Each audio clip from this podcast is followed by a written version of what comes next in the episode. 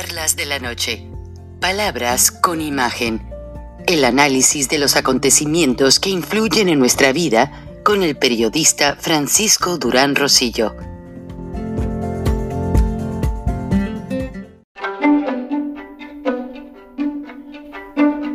Frank Durán Rosillo eh, te saluda y los saluda a todos ustedes, su amiga María Celeste Raraz, para invitarlos a que se suscriban a mi canal de YouTube María Celeste Raraz, tal como mi nombre, donde les informo todas las semanas eh, sobre entrevistas que tienen un tema que ayuda a mejorarnos como personas y de paso son interesantes. Las pueden encontrar en mi canal de YouTube, así que los espero. Y se suscriben gratis. El presidente francés Emmanuel Macron, en su primera visita oficial a Washington en la administración del presidente Biden se ve un poquito complicada porque también están miembros de la realeza británica haciendo visita oficial y el presidente Biden los va a alcanzar este viernes en Massachusetts. Pero el gobierno de Estados Unidos, con el principal socio político y militar en el mundo, el socio al que, que le debe a Estados Unidos un favor después de la Segunda Guerra Mundial, Francia, está poniendo una situación de poner clara la intervención norteamericana junto con la OTAN para ya detener por definitiva a Putin ya que el ministro de Relaciones Exteriores de Rusia dice que ya el poder nuclear está a punto de ser usado y estar fuera de control. Mientras tanto, en Ucrania siguen los bombardeos. La situación está muy seria y el mundo ha minimizado la atención a este problema. Quizás porque Estados Unidos está en una lucha política de las elecciones de medio término y los demócratas han perdido tanto oxígeno con la inflación, la huelga de los ferrocarriles y la elección de medio término, que el presidente Obama tiene que venir de emergencia a ayudar al candidato a senador demócrata, el reverendo que no ha podido lograr tener delantera y que en esta segunda vuelta mucha gente piensa que posiblemente el republicano tome la delantera. El republicano que fue elegido por Donald Trump, pero Donald Trump, para no crear polémica, se evitó el viaje a Georgia para dar su mensaje de apoyo. Así es que la próxima semana, ya el martes, tendremos el resultado de quién ganó la elección. Mientras tanto, quien fuese embajador plenipotenciario de Naciones Unidas, que representó a México y que tuvo una retórica muy fuerte, incluso le sacó una pistola a un policía de Naciones Unidas en una ocasión que no lo dejaba entrar dentro de las instalaciones. Sí, Porfirio Muñoz Lero, quien está llamando a los mexicanos a no tener miedo a enfrentar a López Obrador, al Führer. Porfirio Muñoz Ledo movió sus hilos en Naciones Unidas y es quien abrió una serie de protocolos para que López Obrador y su administración corrupta sean investigados por Naciones Unidas por crímenes de lesa humanidad, corrupción fuera de control, ingobernabilidad. Y hay una comisión de gente, no puedo decir de qué dependencia, que están en Washington, trabajando en ese reporte.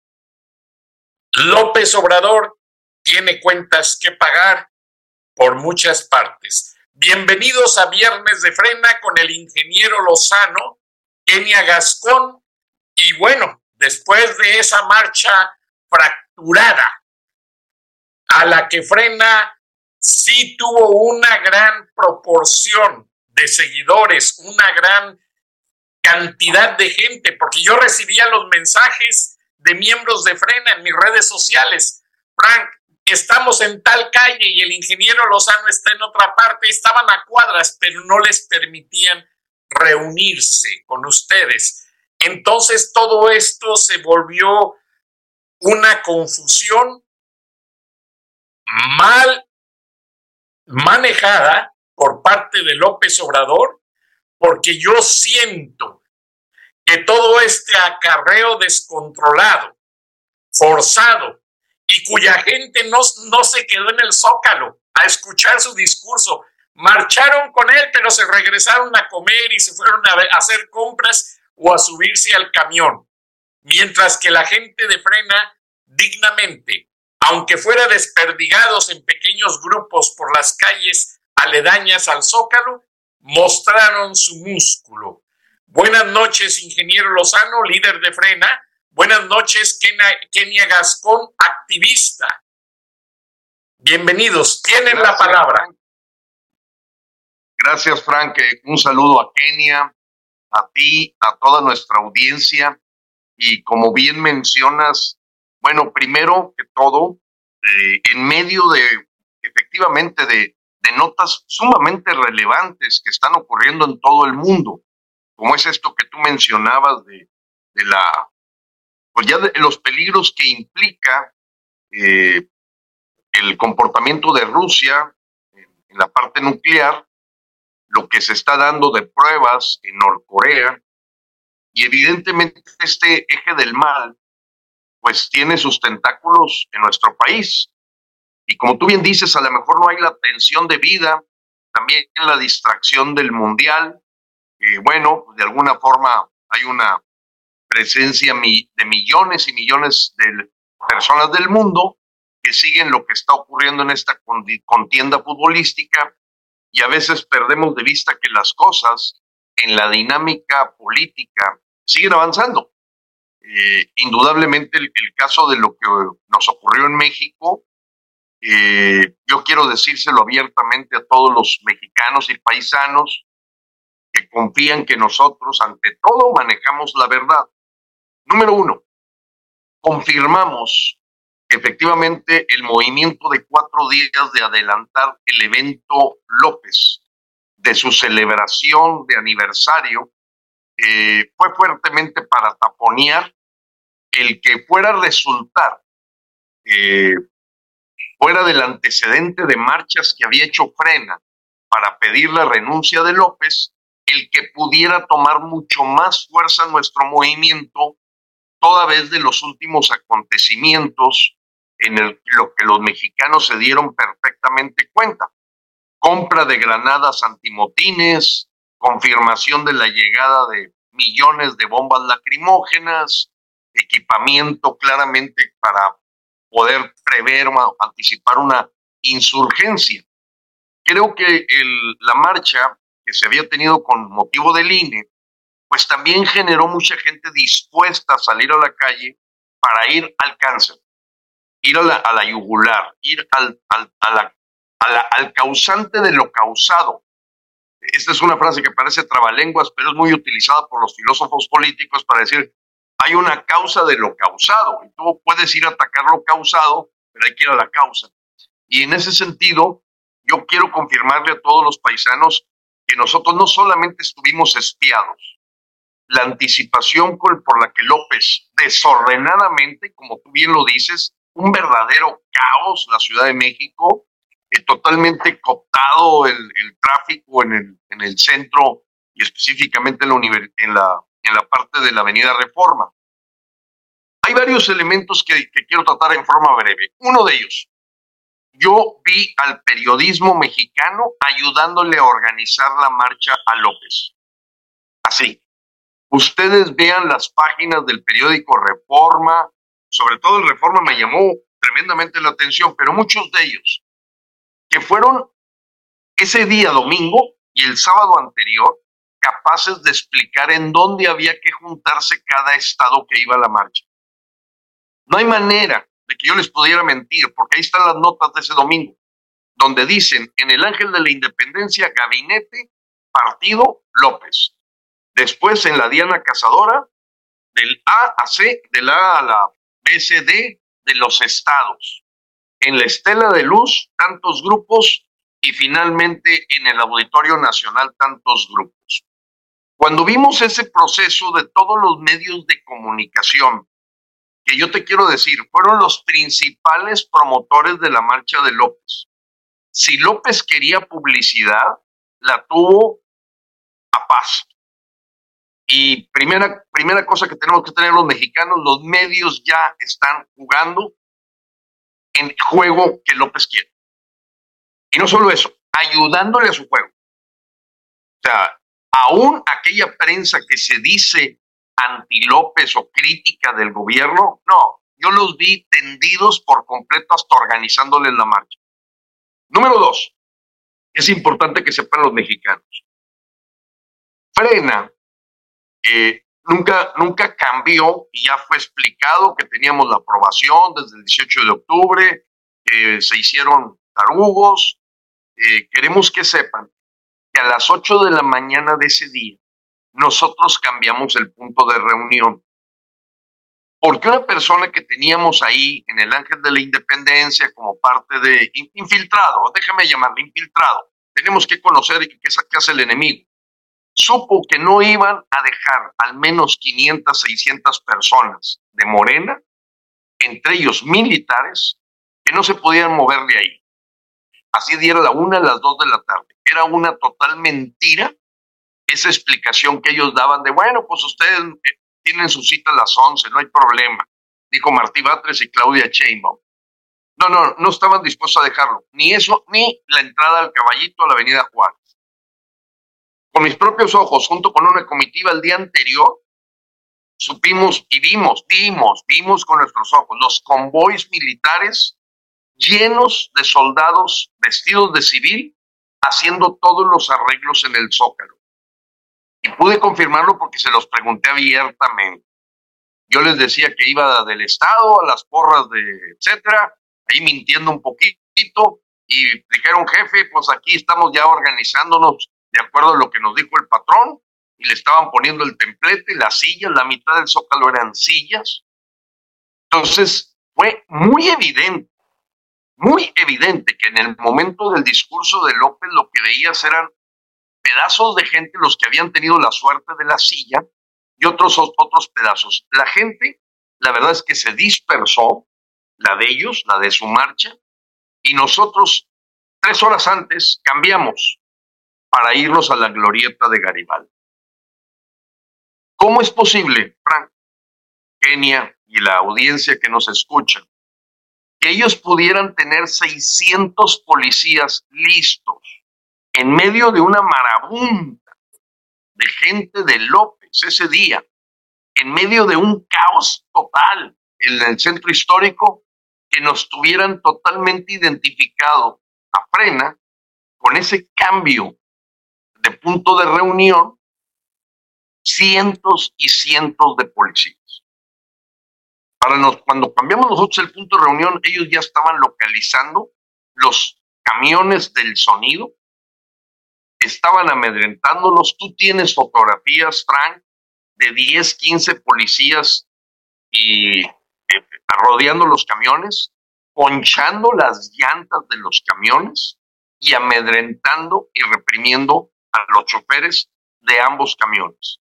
Los camiones nunca pudieron salir de su punto donde se reunieron a las seis de la mañana. Ya para cuando empezaron a movilizarse, ya estaban totalmente localizados y ponchadas sus llantas. Lógicamente nos encapsularon, creo que es muy claro, pero hubo medios, para que veas el nivel ya de, de cooptación de los medios que tiene, que tiene hoy el país si eran navajas completas las que se les podían meter a los, a los agujeros que les hicieron a los camiones, eh, y déjenme decirles lo siguiente a toda la audiencia. Hubo una manipulación como la que yo veo de la oposición. Ahorita quiero terminar con eso creo que ahí están los camiones, eran dos, eran los que nos permitían que el sonido pudiera llevar nuestra marcha, pero fue tan manipulada la represión, el cortar el derecho a la libertad de expresión, la libertad de manifestación, que hubo medios que manipularon sus notas diciendo que era para protegernos. Fíjense el nivel de manipulación. Si yo voy a tratar de proteger a Kenia, yo no le doy la cara a Kenia. A Kenia la tengo en mi espalda y yo estoy cuidando que no me le haga nada a Kenia o a ti, Frank. Lógicamente tú das la espalda a la persona que quieres proteger de las hordas eh, de tales hordas pasaron alrededor de nosotros y fuera de una persona pues, muy fanática que le gritaba es un honor estar con Obrador. Yo te quiero decir que cientos y cientos y cientos de gentes que se estaban subiendo a los camiones que estaban estacionados alrededor de la avenida Reforma, a la altura del caballito hacia Garibaldi, no nos dijeron absolutamente nada. No nos mentaron la mamá, no nos agredieron, la gente se veía claramente que había sido obligada.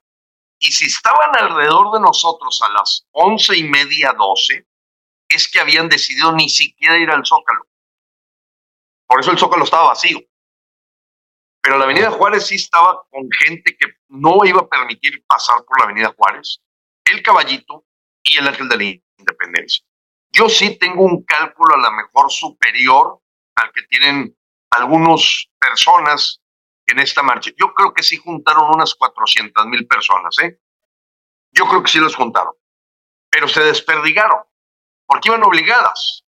Y el, el, solo trayecto de López para llegar al Ángel de la Independencia, si al presidente con toda su comitiva, Estado, bueno, no es Estado Mayor Presidencial, su ayudantía, le tomó tres horas llegar, pues imagínense lo que hicieron con nosotros nos dividieron. Pero ahí están los videos. Y por ello, Frank, vamos a, la siguiente etapa. Este domingo para nosotros es clave. Pero tenemos que decirte este 4 de diciembre que vamos a continuar exigiendo la renuncia en 70 lugares, 70 ciudades. Hay una instrucción después de tres boletines de prensa, de tratar de buscar a la prensa que pudieras decir son los que eh, estuvieron hablando de la marcha de la oposición como de la marcha de López. Ninguno nos ha tomado en cuenta. Creo en este momento que la oposición está coludida con López está coludida, Frank. Eso es, están manipulando al pueblo de México, llevándole a donde ellos les conviene. Crear esta cortinota de humo, por inverosímil que lo parezca, que es la defensa de línea.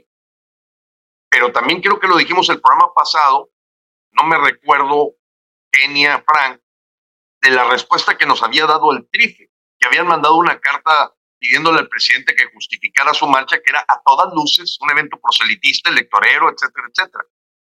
Y además, dos jueces federales que recibieron nuestros amparos, que nos contestaron, fueron enviados a la sala superior. Viendo el pasado martes que la Suprema Corte de Justicia de la Nación avaló la militarización ya, este asunto está casi cocinado. Está casi cocinado.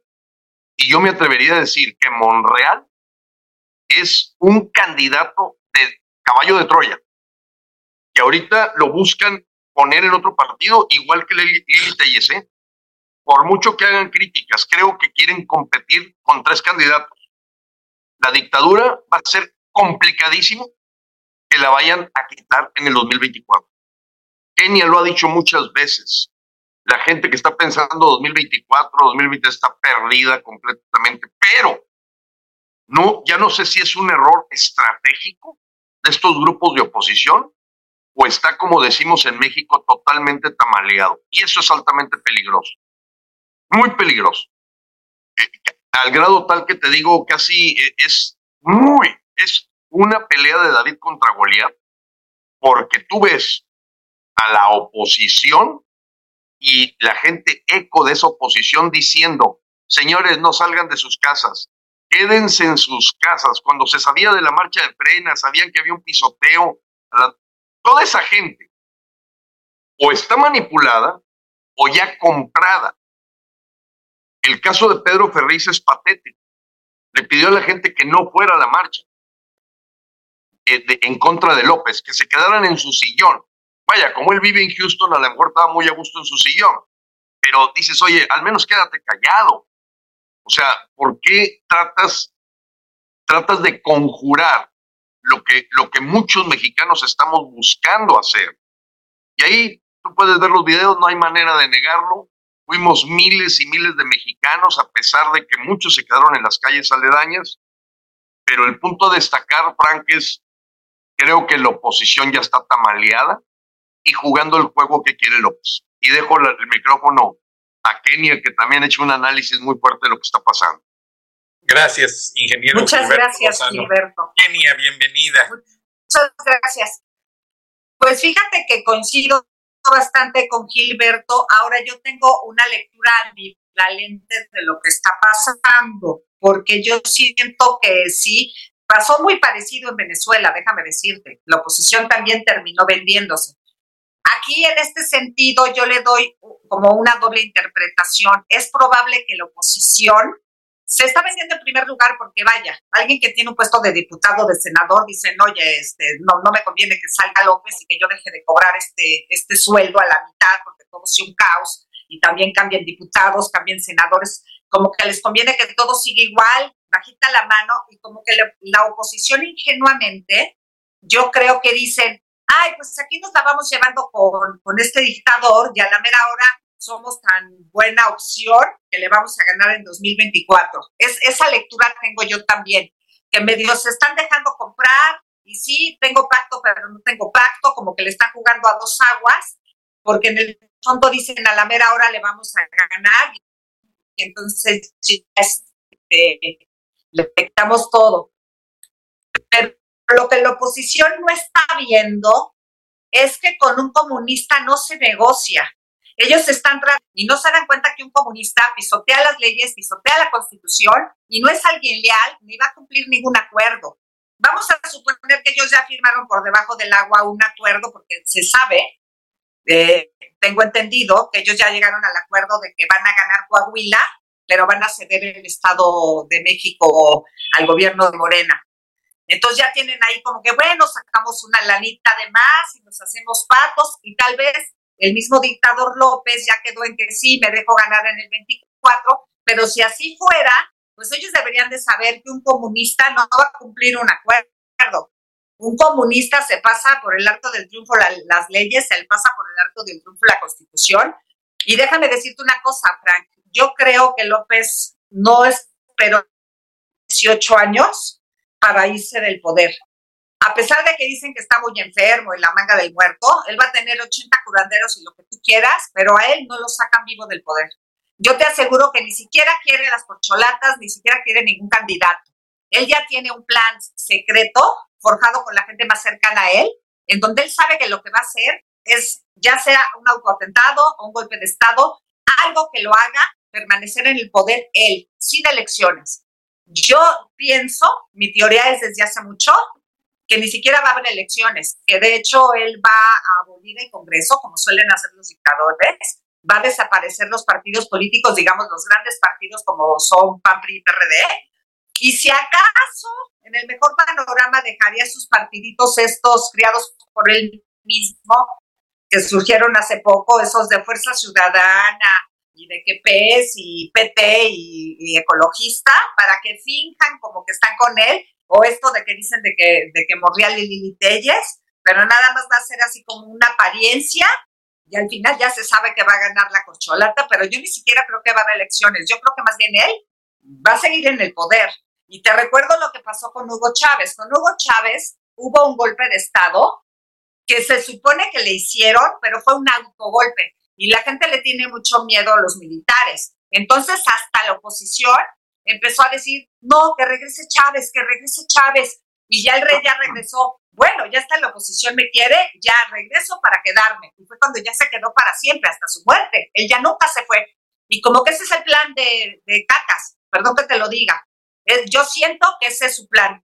Entonces, eh, nosotros como frena, que estamos viendo la, la realidad tal cual es, creo que nuestra labor está siendo muy importante, está siendo difícil, porque la oposición ya cooptada tiene la orden, porque yo que soy muy activista en las redes sociales, tiene la orden de hacer como que no existes, borra y nada. Hace cuenta que antes de la marcha lo que se dedicaron a hacer es todo el tiempo hablar de la marcha de lo si Frena no existiera. Y durante, la marcha, como si no hubiera marchado, marchado este Frena, si Frena no existiera para nada, hice como activista, me dediqué a llenar las redes sociales eh, discordantes. Hubo gente que no logró llegar a Garibaldi, me quedamos así como separados. La gente que logró llegar al Ángel ya no pudo avanzar hacia el otro punto. Muchísima gente que venía de fuera no la dejaron pasar a entrar a la ciudad. Un, gran porcentaje de, nuestra, de, nuestro grupo ni siquiera a México. No sé si lo sepas. Pero a pesar de eso, pues obviamente se sabía que existíamos porque fuimos muchísimos. Realmente era un buen contingente, ¿no? Y entonces hacían como si fuéramos unos fantasmas. Y yo misma en las redes, así como que no le den retweet, ni siquiera le comenten. Esas son las órdenes. Pero yo qué hago? Me meto con ellos y hace que se la pasan todo el día quejándose del gobierno. Entonces yo les pongo, no te quejes, actúa. Ya iba mi marcha, ¿no? Y así me la pasé escribiendo la Lilita y esa Sochi, la Margarita Zavala. Yo como activista diciendo, a mí no me borras, aquí estoy, mira, aquí te pongo mi marcha, ve cómo sí existí, ve cómo sí existo. Esa, esa ha sido mi manera de, verme presente y creo, he visto un cambio en la ciudadanía, en, un gran porcentaje de la ciudadanía, gente que, por ejemplo, me decía, no, ¿cómo crees? Este, Gilberto está con, con López y, y, frena, no, qué horrible. Y ahora después de lo que ya pasó, que se dieron cuenta que sí nos sabotearon, que sí se dieron cuenta que pues nos rodearon, mucha gente ya empieza a voltear a ver a Frena de tener razón, que ni así, ya vimos que con López no están, ya vimos que sí son un frente ciudadano y ya empiezan a verlos. Yo creo que es cuestión de paciencia y lo que decíamos siempre, la gente va a tener que empezar a sufrir en carne propia lo que es una dictadura. Desgraciadamente en México, como pues se sabía que el pasado siempre se decía la dictadura perfecta, la dictadura perfecta, pero esa dictadura perfecta no era dictadura, sigue siendo democracia, aunque no fuera perfecta, aunque fuera corrupta, pero sigue siendo democracia. Mientras más avance la dictadura, la gente va a empezar a reaccionar. Hace un rato estaba hablando con una psicóloga que está aquí en Frena y me estaba diciendo que lo que está pasando con, con la ciudadanía, pues es este miedo a enfrentar la realidad de que, oye, vas a perder tus propiedades, vas a perder tu empresa. Es tan fuerte que la persona prefiere negarlo y prefiere poner como un papá, decir, oposición, sálveme, ustedes que son fuertes, ustedes que son la oposición, entonces les es más cómodo ponerse en manos de la oposición. Y yo, por ejemplo, si les escribo, está bien que vayan a la marcha de la oposición, pero no llaman marcha ciudadana, porque esa no fue una marcha ciudadana, fue una marcha del traidor Alito Moreno. Él organizó esa marcha. Si quieren, vayan, pero por lo menos enfrenten y sepan que esa es la realidad. Y entonces la gente pues la hace reaccionar de alguna manera. Yo sí siento que esa es la manera en que con paciencia la gente va a empezar a abrir los ojos. Va a ser doloroso, pero así va a ser. Gracias, Kenia, y tienes mucha razón. Antes de pasar con el ingeniero Lozano, te comento que yo entrevisté a Fidel Velázquez en uno de sus tantos recorridos Fidel Velázquez siempre tenía un traje del mismo color, pero de ese mismo traje tenía 500. O sea que cuando don Fidel salía a las marchas o iba a algún informe de gobierno, todo el mundo decía, oh, don Fidel era repartidor de leche cuando se hizo eh, líder sindical. Posteriormente se casó con una cubana que le presentó Fidel Castro en una gran reunión. Guapísima la mujer, de, de ojos claros, muy bonita, yo la conocí en persona. Y don Fidel Velázquez, eh, le dije, oiga, don Fidel, fuera de, de entrevista, no piensa retirarse de la CTM, estaba el gobierno de Miguel de la Madrid. Y le dije, pues, ya, ya está grande. Y pues yo era un joven reportero y me, toma del hombro y me dice, mira muchacho, viejos los, los cerros y todavía reverdecen. Y volteé a ver a la esposa y le dice, ¿verdad mujer? Estoy fuerte como un joven y la señora solamente se rió. Número uno. Número dos. En Francia, cuando los intelectuales Montesquieu, Voltaire y Rousseau motivaron la revolución para tomar la Bastilla era porque París era la ciudad con más burócratas. Y eso era lo que complicaba que derrocaran al gobierno. Y fue cuando los intelectuales se dedicaron a cambiar la mentalidad burócrata para poder derribar y tomar la Bastilla. ¿Qué pasó en la campaña de López? ¿No iba a descentralizar todas las secretarías? ¿No iba acaso Tatiana Cloutier, eh, diputada eh, plurinominal por Sinaloa, que nunca pisó el distrito que estaba llena de narcos, y no regresó a Palacio toda indignada a reclamarle a López que no le daba huesos, siendo que ella la, lo acercó a los empresarios y ya la hicieron secretaria de Economía y hasta le dijeron, vas a descentralizar la Secretaría en Monterrey. No es cierto. Y así todas las secretarías iban a ser descentralizadas. Pero cuando se dieron cuenta que el poder del centralismo del gobierno federal está en toda esa centralización burocrática que hace una fuerza magnética. Ustedes, eh, bueno, a mí me tocó estudiar en ingeniería, el ingeniero Lozano a lo mejor también lo, manejó. La, la fuerza magnética tiene una fuerza de atracción por un lado, pero por el otro lado la tiene de repulsión. Entonces, esa fuerza magnética de ese centralismo burócrata lo saben capitalizar para estas marchas, para crear un cerco político que nadie se acerque al centralismo y mantenerse, obviamente, en el poder. Por eso nunca se dio la descentralización de las dependencias federales y no se va a dar mientras esté López en el poder. Ya se dio cuenta que estaba cometiendo un grave error. Entonces, ¿a dónde va México, ingeniero Lozano? El único opositor que tiene López es Muñoz Ledo y Gilberto Lozano.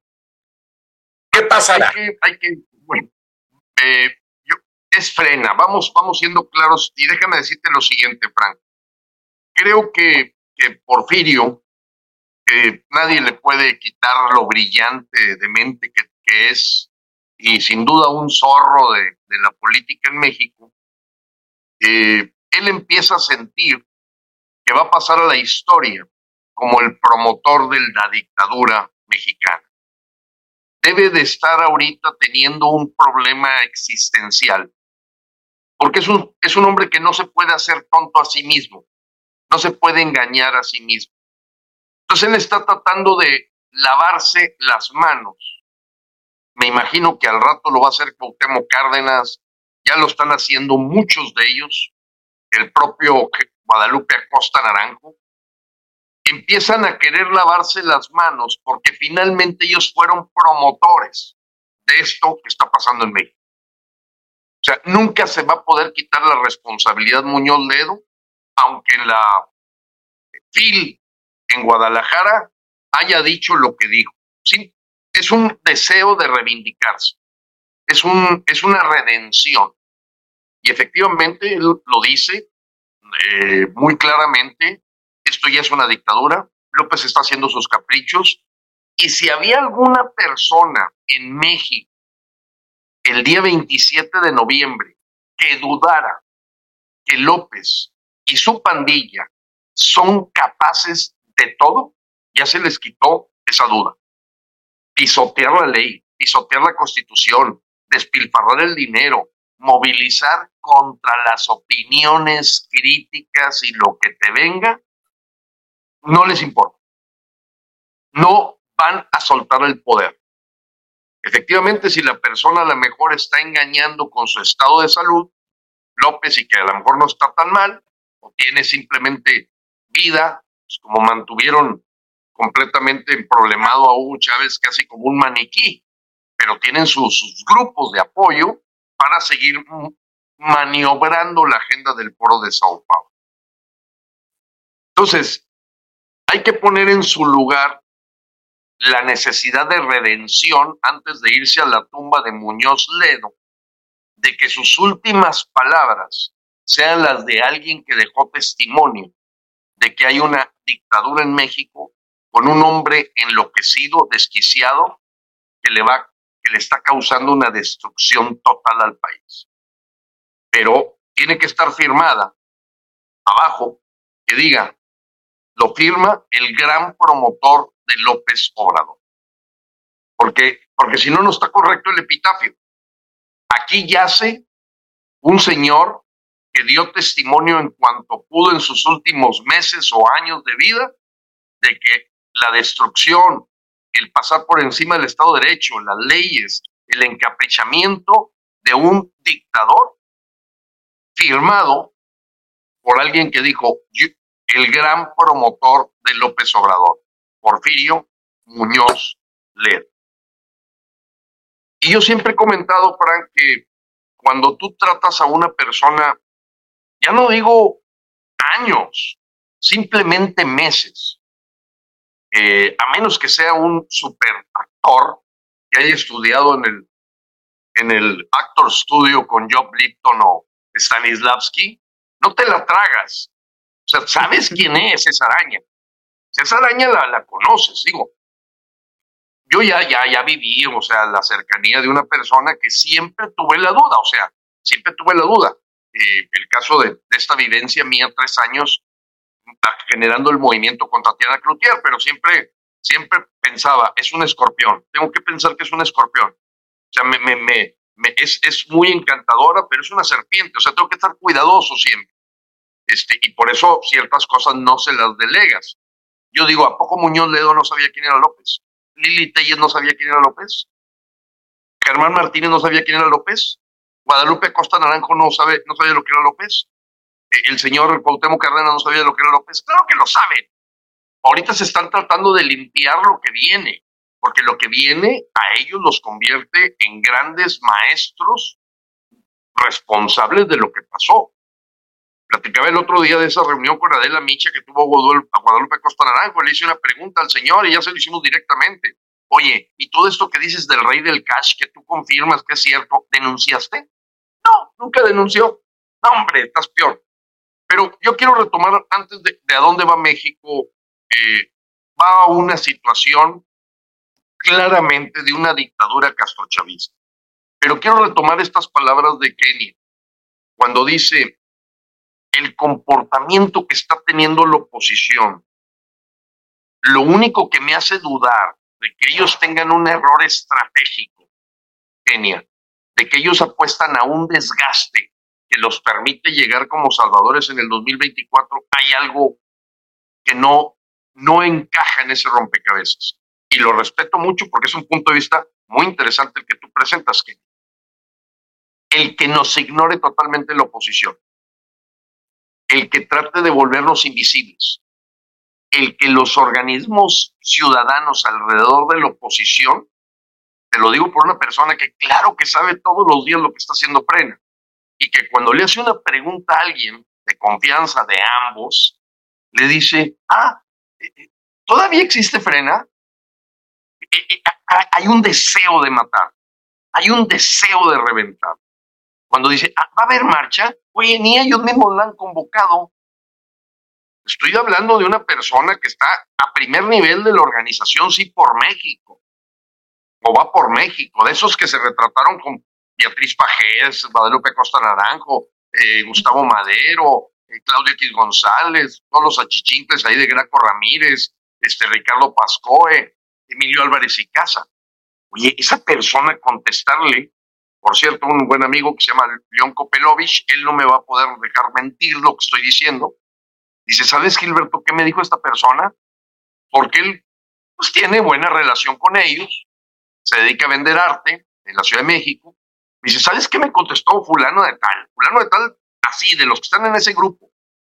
Oye, pero si ni siquiera han convocado los de frena a una marcha. O sea, el deseo de volver invisibles, de reventar, de tronar, me hace pensar que sí hay una camaleada a mero arriba. A mero arriba. No estoy diciendo el inocente ciudadano que sale a defender al INE de buena fe, pensando en que va a defender la democracia. No, a mero arriba, este, creo que pudiera haber una complicidad basada en acuerdos que me hace pensar que ellos ya habían perdido el 2024. Simplemente quieren agarrar pedazos, quieren este, este, tener territorios y negociar protección, negociar parte de protección. Pero bueno, son válidos los dos análisis, la visión que tiene Kenia de decir están apostando al 2024 en forma ingenua, etcétera, etcétera, y la mía que es está tamaleado piensa mal y acertarás. A lo mejor yo estoy demasiado ya, ya, paranoico en este tema, pero esas actuaciones, la única manera en que me llenan el rompecabezas, es decir, no, Claudio les ha dado órdenes y Gustavo de Hoyos de hacer invisible a Frena, en lugar de usarlo, porque como yo se lo dije a Claudio en su cara, Claudio, todo lo que hace Frena, dime si no te da capital político a la propuesta que, que nosotros no nos vamos a lanzar. Nosotros no somos un partido de oposición, nosotros no somos gente que queramos un puesto público. Entonces, ¿cuál es tu temor de apoyar esta sinergia y no matarla? No acabar con un movimiento auténticamente opositor. Mira, si dijeras que traemos una agenda bajo la mesa, pero oye, nos has visto que nosotros no queremos ser servidores públicos. ¿Qué más autenticidad que esa? O sea, y que la oposición traten de, desaparecer. Porque, bueno, yo esperaría que un Santiago Krill o una fulano de tal dijera, oye, pues me parece muy auténtica esta reacción que está teniendo algunos ciudadanos de en la propia marcha de López irle a poner betún de lodo a su pastel. Oye, ¿a poco no se dieron cuenta? Claro que lo saben, lo saben perfectamente, pero ahí es donde me hace dudar. Pero bueno, Kenny, a ver, ¿tú qué comentas de este punto? Sí, yo te lo quería complementar porque mira, gente que yo sé que estuvo infiltrada en Frena o que estuvo en Frena, pero, pero fueron comprados y ahora a mí me extraña que son los primeros en redes sociales, casi, casi pagados para estar escribiendo mal de frena a propósito y además utilizando pues elementos de frena que conocían y coludidos con todos estos que se hacen como que no saben nada de frena y todo esto, lo que tú decías, coludidos con todos estos grupos disque ciudadanos, con estas ACs, que yo sé de buena fuente porque te digo, yo empecé ahí, las conozco a todas. Yo, yo empecé con un grupo de mujeres que primero me llamaron que por amor al arte y después resultó ser que una jefa que nos coordinaba todas, pues cobraba por nosotras. O sea, en realidad te utilizaban, te hacían escribir, pero una chava sí cobraba por ti a ti te usaban como yo como que, soy popular, decían, ay, qué padre, ya tenemos una Kenia, a ti no te, no te ofrecían un peso y resulta que esta chava sí cobraba por ti. Y esta está coludida con la, con la que maneja las ACES, que desde hace mucho tiempo se sabe que es pagada por el PAN. Perdón que lo diga. Y estos ex, infiltrados de frena están ahí ya en primera línea cobrando y escribiendo para ellos y hablando más de frena a propósito. Porque eso sí, no, no solo ignoran a Frena, hacen videos hablando mal de Frena y son los que meten el rollo de, que no, Gilberto Lozano trabaja para López, todos estos mitos extraños, ¿no? Que solo un ignorante se los puede creer, como, porque ¿cómo vamos a hacer unos infiltrados si nos está rodeando la policía, ¿no? Si, si a todo el contingente lo dejaron y no pudieron ni siquiera entrar a la Ciudad de México. Entonces, por un lado es eso. Y por el otro lado, lo mismo que tú decías, yo, yo trabajo mucho escribiéndoles a los diputados, a los senadores, y yo les escribo, por ejemplo, a los que se está lanzando este grupito que se quieren poner como que juntos este, somos la nueva coalición. Y yo les escribo y les digo, nosotros sí queremos votar por ustedes, pero no en el 2024. Hoy, ayúdenos a sacar a López y obviamente los vamos a apoyar. Pero ¿cómo quieren que los apoyemos si ustedes están de brazos cruzados viendo cómo López destruye nuestro país? ¿Cómo vamos a votar por una persona que no, es, que no está peleando por la patria? Yo sí les escribo y les digo eso, porque es súper extraño Pero lo, un político de oposición. sí. Sí, si, me, si me permite, Frank, me, pero e, e, este diálogo con Kenia, pues le debe transmitir a todos los mexicanos que nos escuchan eh, algo que, no entiendes, o sea, porque nosotros hemos dicho, mira, eh, nosotros si acaso nos defendemos, nunca agredimos a ningún grupo. Ahora, que tú veas entrevistas dedicadas, dedicadas así de youtubers, específicamente para reventar a frena, oye, a ver, ¿quieren que les enseñe la denuncia penal que tengo de la Fiscalía General de la República? Y entonces hay dos hipótesis, Kenia. Una es un grupo que ha buscado quitarnos frena. Digamos, egos que quisieran ser ellos. No, no, no, pues mira, este, eh, frena está bien, pero no Gilbert. Eh, eh, para yo, yo me monto aquí. Digo, lo dijo abiertamente una persona que conoce aquí el compañero Frank. Dijo, oye, yo creo que ya es momento de cambiar de líder, este, etcétera. Por cierto, tienes. Está buena la novela Sinfonía, pero sin Beethoven, ¿no? ah, sí. No, pues mira, no, no, no, es que, no, no es que uno eh, simplemente dices, bueno, si lleva la misma, la misma, la misma guía y la misma mística, pero esos son los menos. No, los más es el, el fenómeno campamento en el Zócalo. Gente que estaba con nosotros y cómo los compró el gobierno. Y, no lo puedes creer, pero a ver, si tú estabas al lado mío, entramos y casi nos partimos la mamá, cuando nos estaban golpeando con las cámaras la gente de Morena y que a mí me dijeron entrando al Zócalo el 23 de septiembre, de aquí no sales vivo. Oye, estabas al lado mío y ahora te enojas porque no, pues espérate, este, y me tiras, no entiendo. Si tú estabas al lado mío, viste cómo no pudimos ni siquiera brincarnos la valla para poder platicar con el subsecretario de gobierno de dónde íbamos a poner los baños, después de haber ganado un amparo. ¿Cómo te atreves ahora, después de ver eso? Con dinero baila el perro. Y vas y checas un poquito los antecedentes de esas personas y muchos de ellos son oportunistas, Kenny. Gente que vive de la dádiva, gente que vive del tráfico en sus eh, videos, eh, gente que, que, algunos simplemente por ego, porque dice, oye, pues, yo le voy a pegar a este señor porque pues me da tres o cuatro minutos a lo mejor más de tráfico. Pero vamos al tema. Los mexicanos, lo que sí tenemos que tener claro es que la oposición en Perú, en Bolivia, en Venezuela, y no se diga en Nicaragua, terminaron condescendiendo con la dictadura. Entonces, hay que poner, como decimos, ni todo el amor ni todo el dinero de mismo. Y frena, lo, lo único que ha demostrado es que es auténtico.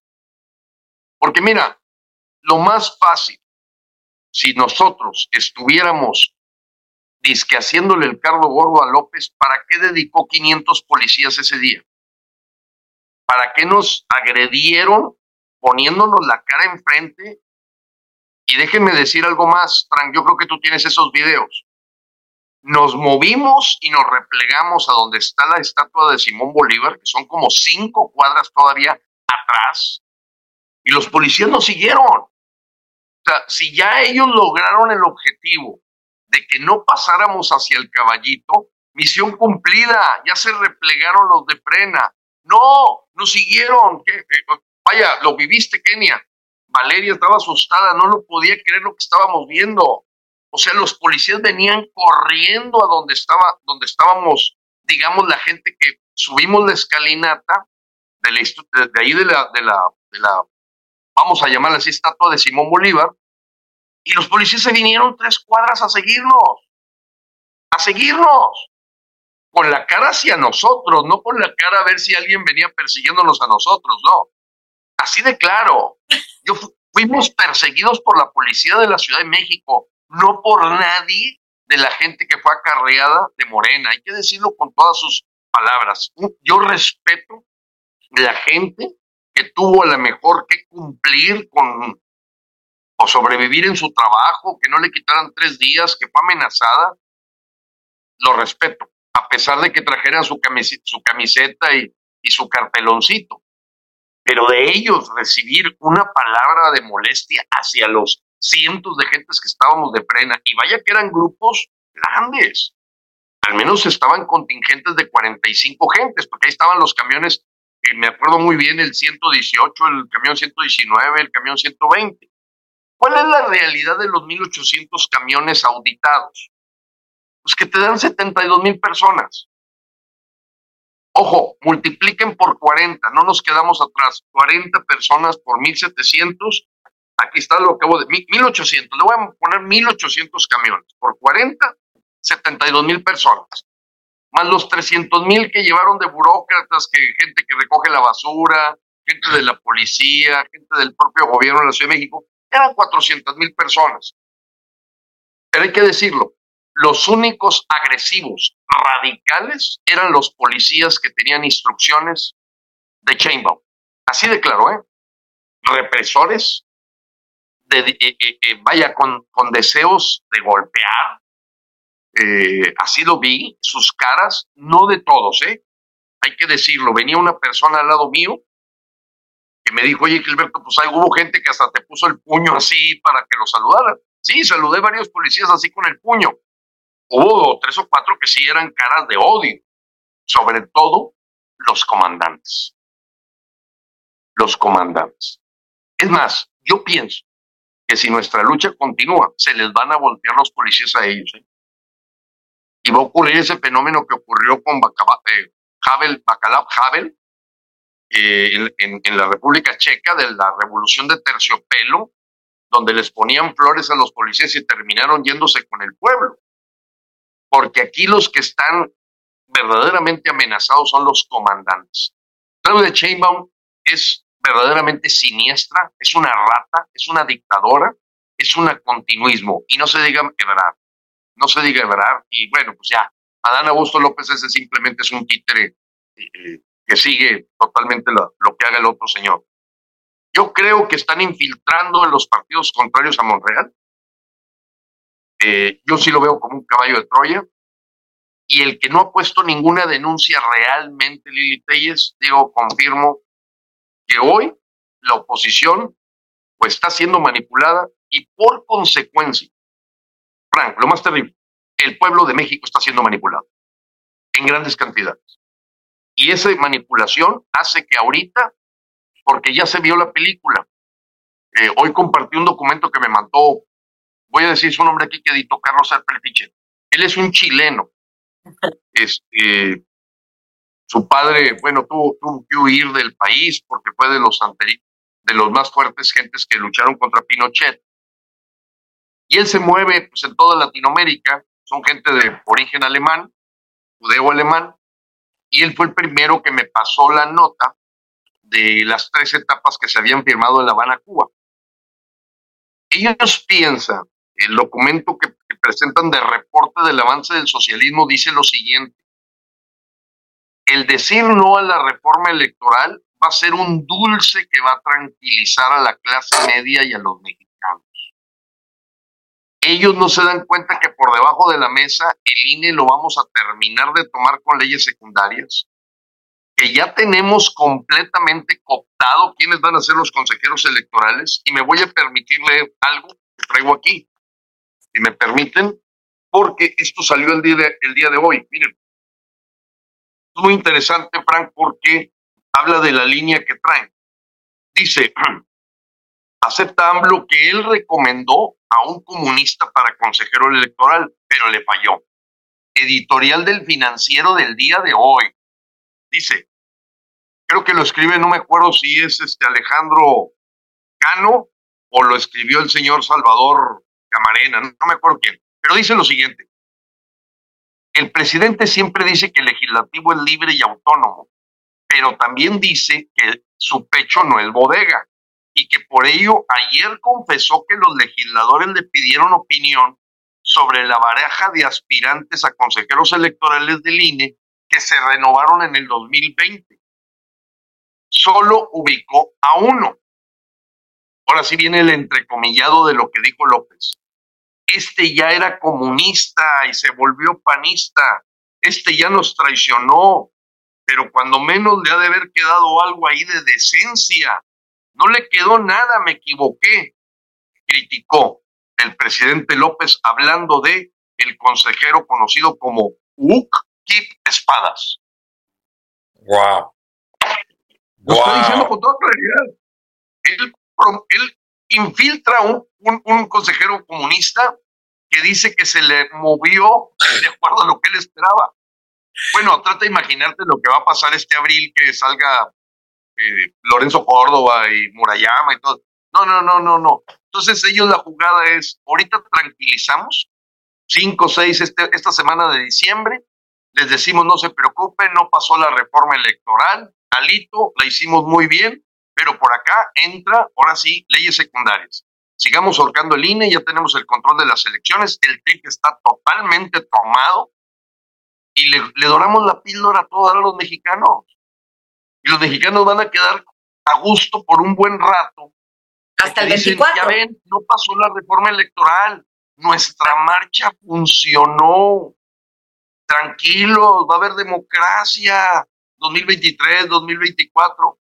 Y entonces el reporte que presenta este hombre del G2 cubano, hablando de la, del avance del socialismo, te plantea de cuerpo entero a todos los mexicanos que nos escuchan de que está tamaleado hasta decir no a la reforma electoral.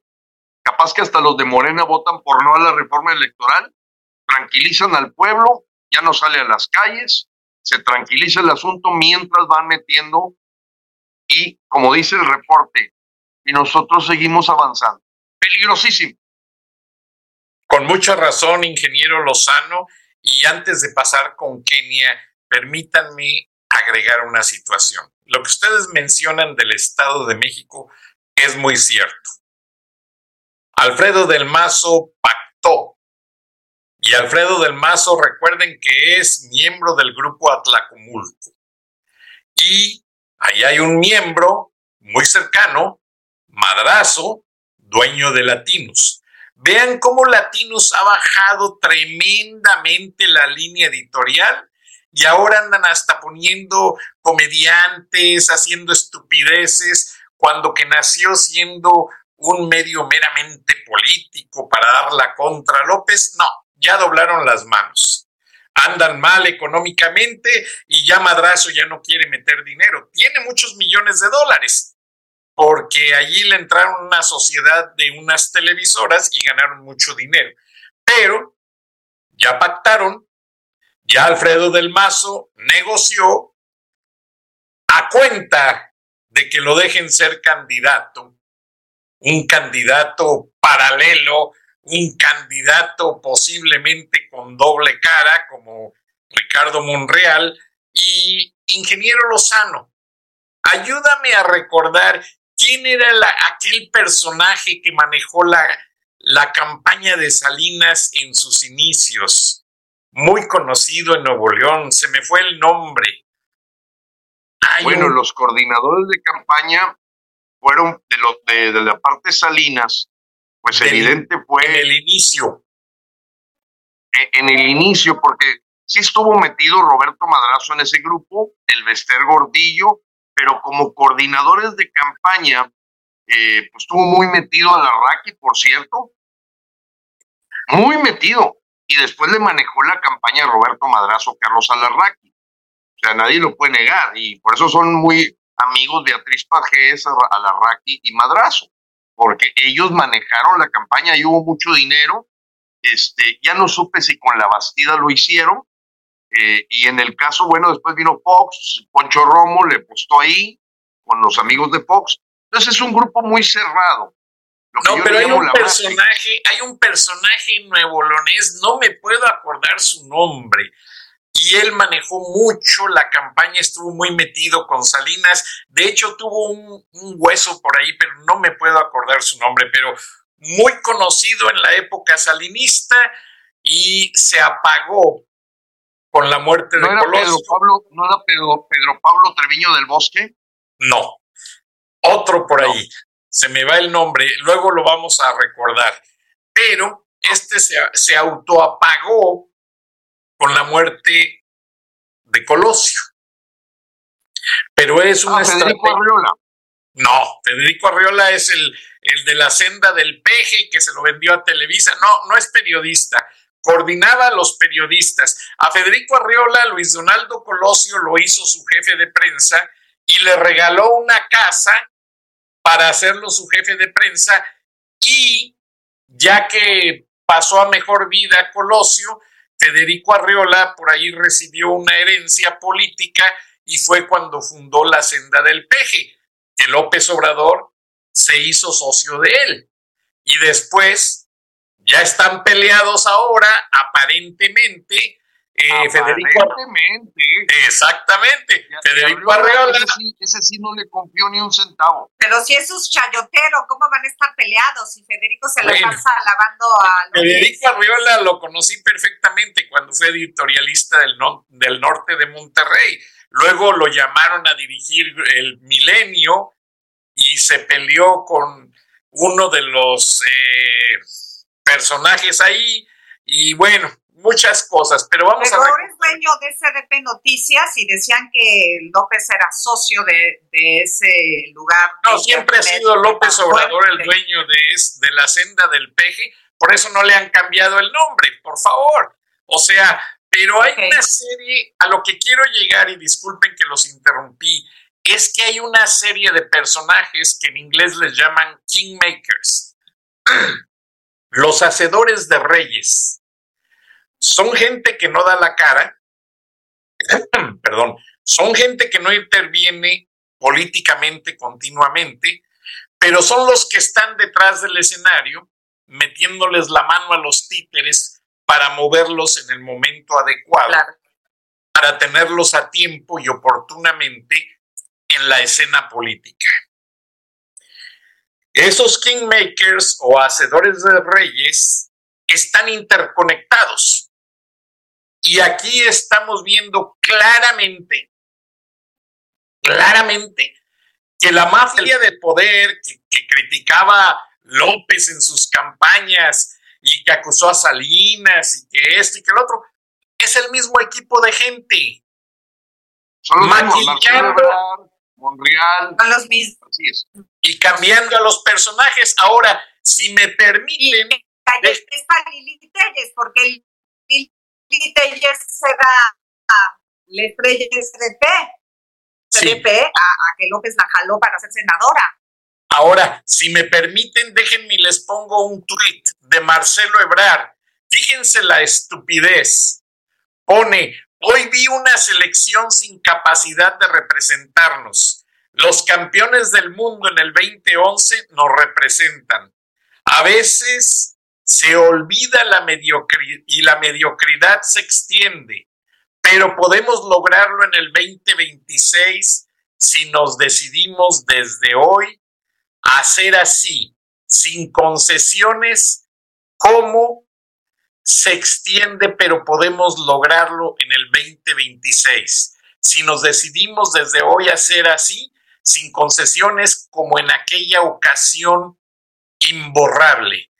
La gente le contestó a Marcelo Ebrard hasta de lo que se iba a morir, en el sentido de que mm, cuando menos la selección mexicana hizo un intento pero todos le han contestado a Marcelo Ebrard que él no ha hecho nada por ser bueno. Él solamente ha quitado, ha robado, ha destronado a mucha gente y bueno. Y ha matado. Marcelo Ebrard fue, el, fue, un, fue un intento de, de canciller de Salinas de Gortari y no duró. No duró ingeniero Lozano, tú debes de recordarlo, porque tiene un equipaje bastante pesado, un Logash que nadie lo deje entrar con él. Ingeniero. Así es, era un, era un discípulo, eh, Frank, eh, Kenia y a la gente que nos escucha. Marcelo Ebrard es hechura de Manuel Camacho Solís. Y Manuel Camacho Solís siempre estuvo al lado de Salinas de Gortari el diputado que se peleó para que con la caída del sistema pudiera tomar posesión Carlos Salinas de Gortari se llama Ricardo Monreal. Al que se le cayó el sistema se llama Manuel Barlet. Y así te puedo encontrar 27 personas del equipo salinista que están alrededor de López, en donde es el verdadero complot que la gente no alcanza a ver. Sigue maniobrándose por primor o como le quieras llamar, por esta mafia del poder, cuando ves a Torruco, Marcos Fácil, toda esa gente, pues son el mismo grupo, pues ¿y cuál es la diferencia? Absolutamente nada. A lo mejor hicieron ricos algunos nuevos ahí, pandilleros o porros, pero pues es Napoleón Gómez Urrutia. ¿Con quién estaba Napoleón Gómez Sada, que era su papá? Con Salinas de Gortari. Salinas de Gortari, o sea, y ahí están los, eh, los Elvester Gordillo, en fin. Yo creo que estamos en medio de una manipulación masiva y a mí me gustaría, Frank, si se pudiera decirte que, que nosotros vamos este 4 de diciembre y estamos convocando a todos los mexicanos, mexicanos que están indignados con lo que está pasando en el país, si son de frena o no son de frena, eso no es lo importante, a que levantemos la voz para ir por el cáncer.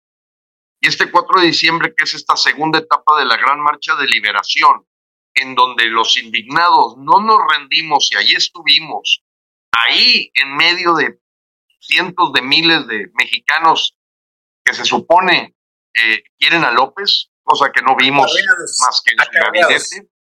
Acarreados, sí, empujados, eh, amenazados, una cosa. No, yo, yo sí pensé que se le iban a voltear más, por eso cuando tuve ese Pigmenio Ibarra ahí, este, Pigmenio Ibarra desmayado, y si, lo, único que gritaban es, no nos empujen, no nos empujen. O sea, los trataron como lo que son, porque, en fin. Pero el punto es que este 4 de diciembre, Frank, yo no sé si tú puedes meterte a la página frena.com.mx y que mencionaras las 70 ciudades donde nos vamos a hacer presentes los mexicanos. Y alguien puede decir, bueno, es que simplemente el Valle de México tiene como 15 municipios alrededor y las alcaldías. Bueno, sí, pero todo el Valle de México se va a concentrar en el Monumento a la Revolución a las 11 de la mañana. ¿Para dónde? Para el Zócalo. A pedirle renuncia de López. Claro, lo vamos a hacer también en Monterrey, en Guadalajara, en, en Mexicali, en Tijuana, en Ensenada, en Los Cabos, este, en Nueva York. Si quieres picar, por favor, vas hacia abajo y dice 70 ciudades, Frank. Diciembre 4, marcha de liberación 70 ciudades, le picas a ese cuadrito. Este, liberación, ese. diciembre 4, este mero. Ese. Si lo abres, ¿puedes ir mencionando las, las ciudades, por favor? Claro que sí. Diciembre 4, la gran marcha, defendamos al INE y a México. Lo que queda del INE nos faltó ponerle.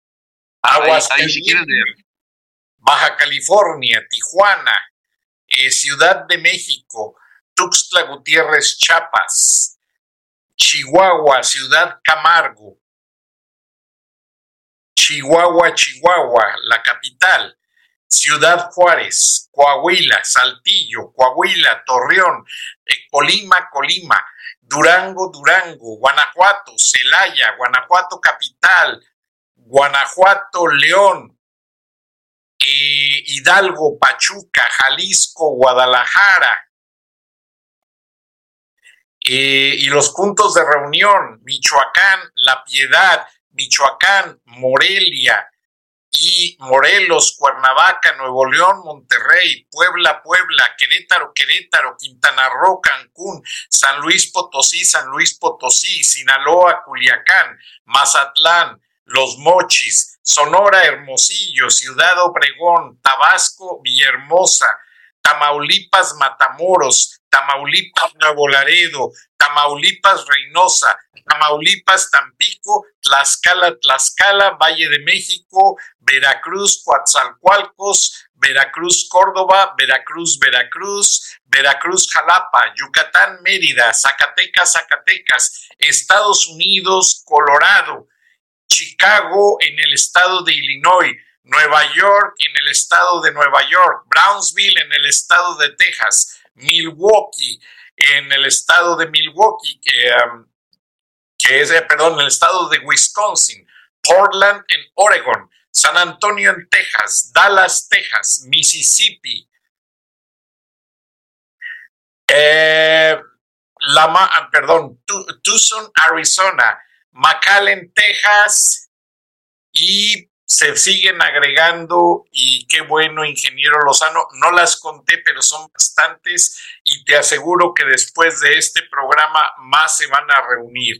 Pero una cosa... Nomás comentar, Frank, que ahí en la página que vieron de frena.com.mx pueden ver la hora del punto de reunión y sobre todo el, lugar.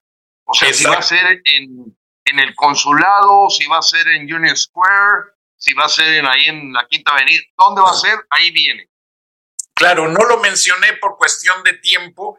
Claro, y vamos, vamos a tener que cerrar ya el programa, pero ingeniero y Kenia, está Frena en un momento muy importante, porque los personajes que ustedes creen que quieren debilitar a Frena incluido López, incluido la mafia del poder de expriistas y priistas, eh, primores, panorreas, etcétera, etcétera, y partidos satélites, lo único que han hecho es fortalecer al único grupo independiente que ha buscado de manera honesta la democracia y la libertad de México. El único grupo independiente y por ahora, como bien lo dices, ingeniero Lozano, el 24 quieren hacerlo con la fiesta en paz. Por eso la elección de medio término en el Estado de México y en Coahuila ya están negociadas. Y Amlito Moreno quiere consolidarse. Amlito Moreno, acuérdense, y no lo digo yo, lo dice la Interpol, es el que lava dinero de todos los carteles en el sureste del país y es el que reparte cash a una gran cantidad de periodistas, por eso no hablan mal de él. Tiene comprada la libertad de expresión y no son cinco centavos o diez, son millones de dólares. Hay una compañía que se, llama Z Publicidad y cuando hizo su campaña política Francisco Labastida Ochoa, llegaban a pagar la creación de comerciales y campañas en bolsas de papel de estraza. Llegaban los pistoleros a la recepción y los ejecutivos de Z Publicidad decían, Oye, pues yo no salgo a recibirla, está muy comprometedor. No, pues que la dejen allí en la recepción. Y el pistolero decía, no, es que me pidieron los jefes que tenía que recibirlo alguien de los, de los meros meros, porque aquí vienen fuertes cantidades de dinero. Y ya medio salían con gorra, lentes oscuros, 200, 300 mil dólares en efectivo cada semana. Así se pagó la campaña política de la Bastida Ochoa, de brazo y de varios más. Ingeniero, cierra el programa y seguimos con Kenia. Con mucho gusto. Eh, bueno, yo, yo pienso que el principal mensaje que hoy debemos de tener los mexicanos es que esta dictadura ya exhibió que va a hacer todo lo que tenga que hacer para continuar en el poder. Todo. Con eso me refiero a asesinatos, robos, acarreos, violaciones de la ley. Tendrá la fuerza, ahora sí militar, eh, ya más consolidada de la Guardia Bolivariana. Y si los mexicanos no nos damos cuenta que este grupo no va a soltar el poder, cueste lo que cueste, somos ingenuos e ilusos para actuar, para actuar aquí y ahora. quien esté poniendo su salvación dentro de uno o dos años, no está contribuyendo y está siendo cómplice de que el foro de Sao Paulo siga avanzando y que simplemente como ranas quedemos cocinados para tristeza de probablemente toda una generación que viene de lo que es vivir en otra Venezuela del norte. Así es que mexicanos pongámonos las pilas, piensa mal y acertarás, esto va muy rápido, va muy claro, a López le importó poco gastarse el dinero del pueblo para hacerse este automenaje, le importó poco este, las leyes, la violación de la constitución, y ustedes vieron al presidente del Consejo Coordinador Empresarial ahí en el Zócalo, a Carlos Bremer, empresario, ahí en el Zócalo, a los principales sindicalistas ahí en el Zócalo, entre ellos Jesús Ochoa, de la, de la parte de los actores, Damián Alcázar, totalmente cooptado del sindicato de la ANDA. Pero bueno, esto es por dar un ejemplo. Si no te das cuenta que el señor está dispuesto a todo, no él, su pandilla, Sálvese quien pueda. Tenemos una oportunidad este 4 de diciembre de que todavía sepa López que sí hay, sí hay una auténtica oposición que no se ha rendido. Vamos con todo. Kenia. Kenia, Mi adelante. mensaje se parece mucho. Ciudadano, yo lo que quiero decir es que mientras más nos tardemos en ir a decirle a López que se tiene que ir. Lo que, lo que el mexicano tiene que entender es que un dictador no se va. López no esperó 18 años para quedarse seis años en el poder. López no lo sacas hasta que no se muera. Y se va a quedar. Ni siquiera va a haber elecciones. Yo, yo sí pienso que para el 2024, si no hacemos nada, si seguimos cruzados de brazos, no va a haber elecciones, no va a haber congreso, no va a haber políticos y no va a haber partidos políticos. Solo un dictador y sus secuaces. Cada día que nos tardemos en sacarlo va a ser más difícil sacarlo y este comunismo se, se va a quedar más años en el país. Si hoy no actuamos, el comunismo puede durar más de 100 años y México va a quedar siendo un país miserable como lo es Cuba. Y la verdad no les quiero contar lo que es. Por eso hoy todavía estamos a tiempo. No falten, no importa de qué color se vistan, no importa que pertenezcan freno no, aquí, aquí no hay credenciales, ni se tienen que inscribir a ningún club. Aquí se trata de actuar. Nosotros ya no queremos seguirnos quejando en las redes sociales, lo que queremos es acción. Nos vemos este 4 de diciembre en el Monumento de la Revolución.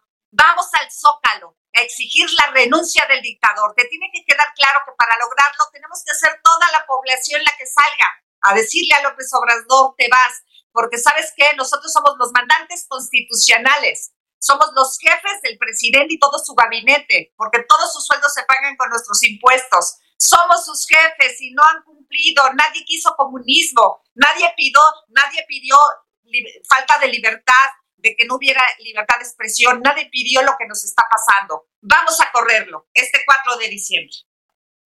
Gracias, Kenia. Gracias, ingeniero Lozano.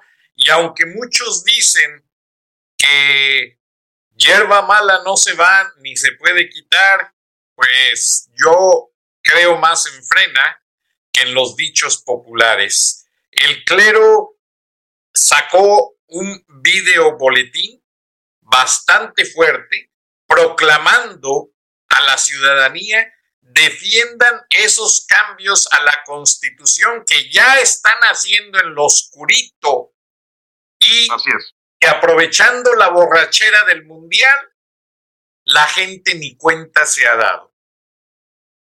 Por tanto, hay que estar alertas porque México ya no tiene congresistas, ya no tiene senadores, ya no tiene gente preocupada por defender el Estado de Derecho y frena.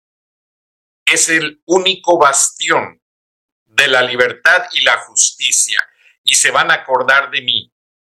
Si no apoyamos al ingeniero Lozano, esta bola de rufianes van a acabar con México. Y lo peor es que detrás viene de Nicaragua Vladimir Putin con narcotraficantes, francotiradores, gente especializada en espionaje político y en terrorismo. Y son los que verdaderamente se van a quedar con el poder. En Cuba, mucha gente dice, después de la crisis de los misiles, pues Cuba se pudo haber independizado. No, Cuba la dejaron en poder de los rusos. Vean el programa de hace dos días de charlas de la noche. Allá hay la entrevista de una prostituta que se arrepiente de ser prostituta, que hizo un viaje a Cuba, según ella, de compras y que quedó indignada y que dice que en Cuba no hay ni una sola oportunidad. ¿Y qué pasa? Todos ustedes lo saben, no es un secreto, eh, es un secreto a voces. Cuba vive de la prostitución para el turismo y es un negocio millonario cuyo dinero se lava en México. ¿Por parte de quién? De López Obrador y toda la patraña de rufianes que tiene. Y por eso él no quiere aspiracionistas, porque quiere que nuestros hijos e hijas, perdónenme la expresión, anden en las calles. Vean ese video de Cuba, va a ser muy ilustrativo. Muchas gracias, líder de Frena, ingeniero Gilberto Lozano.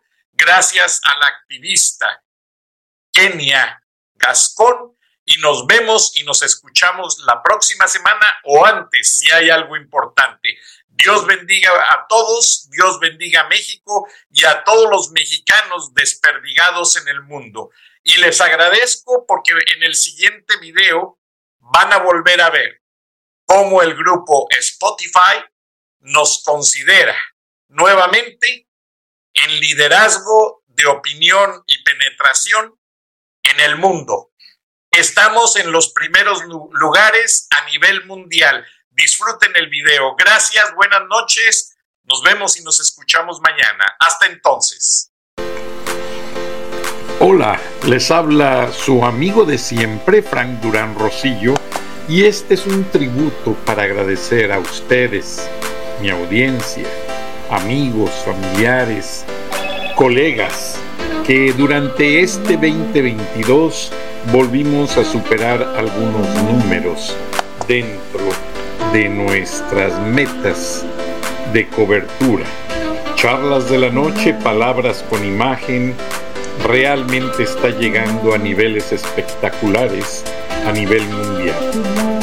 Vamos, los invito a este recorrido para que ustedes corroboren en estas gráficas hechas por la empresa Spotify una de mis plataformas favoritas que patrocina mi programa, para que se den cuenta exactamente hasta dónde hemos llegado en este 2022.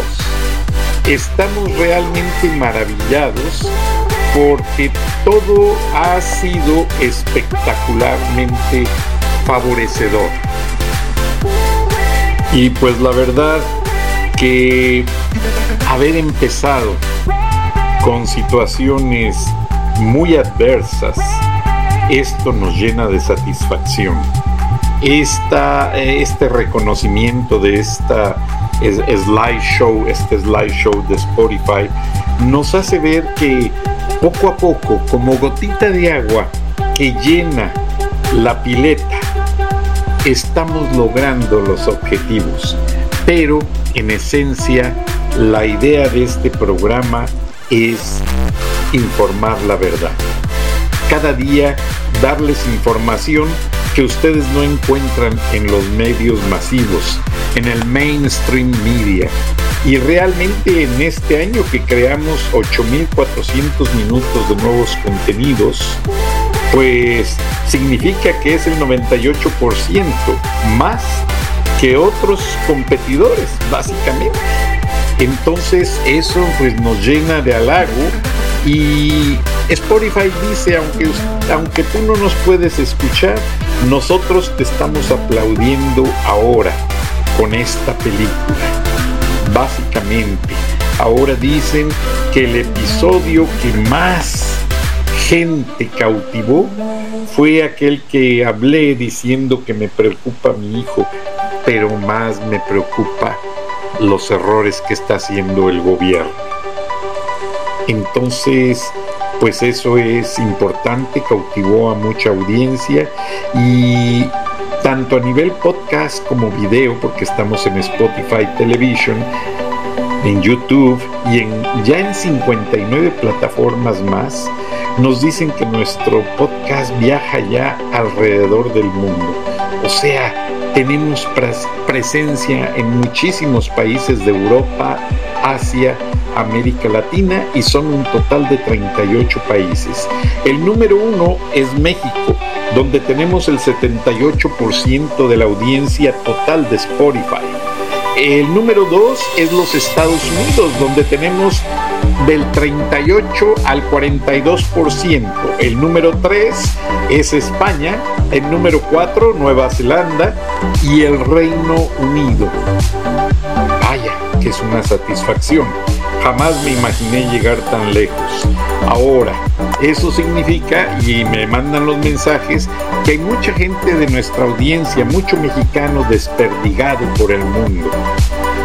Y algo mágico sucedió entre julio 17 y julio 23. Tuvimos un 204% más audiencia comparado con una semana dentro del promedio. Eso significa que es demasiado en materia de ratings. Aunque ustedes ven aquí números, muchas cosas eh, se traducen a, decenas de millones. Ahora, como sea, pues la gente lo comparte, esto se agradece y esa es el gran potencial de nuestra audiencia. Nosotros no nos eh, patrocinamos, no usamos bots, no compramos servicios de empresas de mercadotecnia, no. Damos la verdad y eso es todo. Y de acuerdo a Spotify, eh, Charlas de la Noche está en el número uno de ser compartido a nivel global.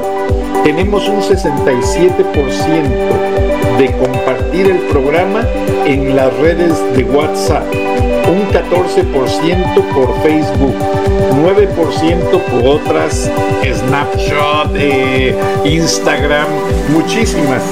Y el 6% en Twitter, además de un 4% por otros métodos de enviar por correo electrónico la liga, etcétera, además otro tanto por YouTube. Esto quiere decir que Charlas de la Noche tiene una audiencia que se define exactamente como gente que es una personalidad inteligente que se definen como gente entusiasta. Sí, son gente que espera ver algo diferente, algo importante, sustancia dentro de la verdad que les decimos.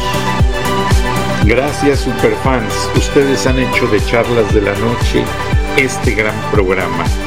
Y el 94% de nuestros eh, escuchas o nuestra audiencia o quienes nos ven nos han descubierto en este 2022 y nos han proyectado a un espectro de muchos nuevos amigos. Como les he dicho, en ocasiones recibo hasta 16 mil mensajes en un solo día.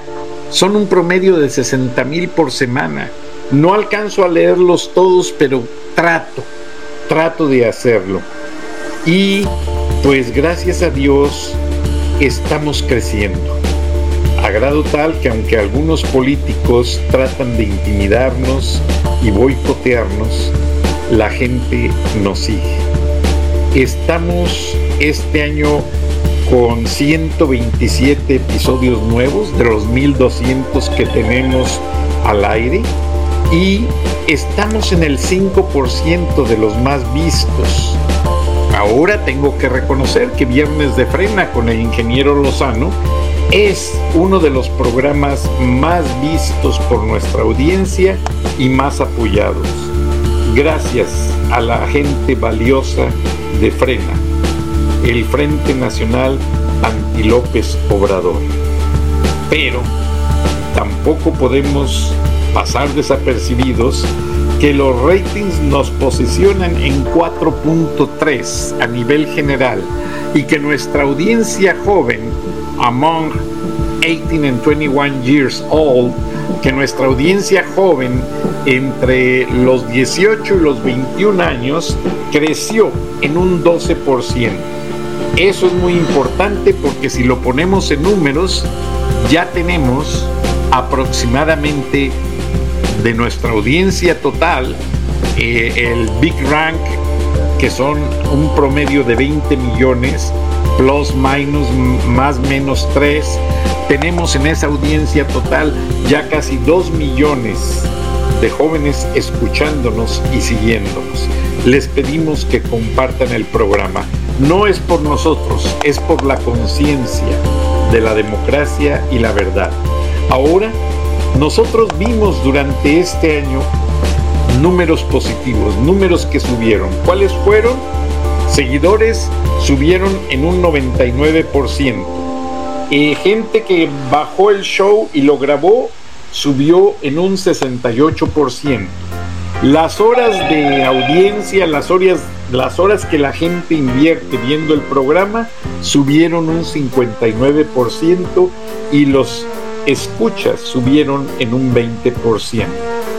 Esto tonifica nuestra esencia de que dentro de nuestro, nuestra clasificación de estar en la escala de noticias y programas de opinión, pues nos están aplaudiendo porque volvimos a subir y a tener récord. Y ahora esos fans son algo especial. Son algo especial que nos lleva a un espectro lleno de cosas positivas. Por ejemplo, estamos en el tope de los 10 podcasts más escuchados. O sea, eh, en promedio, cuando el programa sale al aire, nos escuchan más de 6 mil fans por minuto en la primera hora de transmisión. Además, somos entre los cinco más preferidos también para esos 6.000 fans por minuto y estamos en el número uno para más de 3.500 fans por minuto. Esto me saca el aire y me deja muy emocionado, porque Charlas de la Noche, Palabras con Imagen, ha sido un programa que empezó de cero hace 15 años en estaciones de radio rurales donde todavía seguimos al aire y ustedes son la esencia especial. Mis mexicanos que trabajan en el campo, que trabajan en la construcción, que se ganan la vida con el sudor de su frente, este programa está hecho para ustedes y sus familias. Y charlas de la noche, palabras con imagen, nunca los va a dejar solos. Ustedes tienen una voz aquí que gracias a Dios tiene dimensión mundial y que nunca será ignorada o acallada mientras Dios nos dé vida. Gracias, un abrazo y felices fiestas.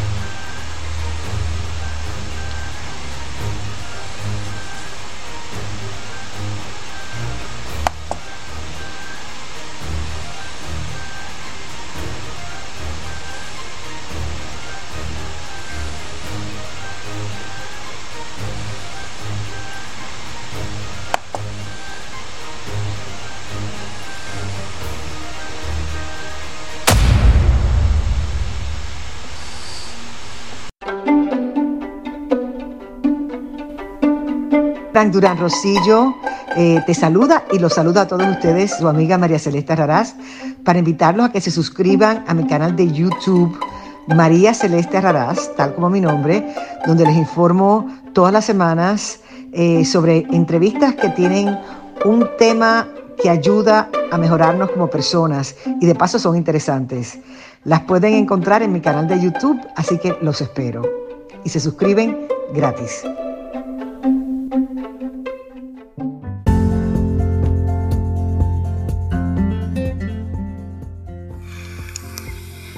Escuchaste el análisis de la noticia, transparente como el agua, con el periodista Francisco Durán Rosillo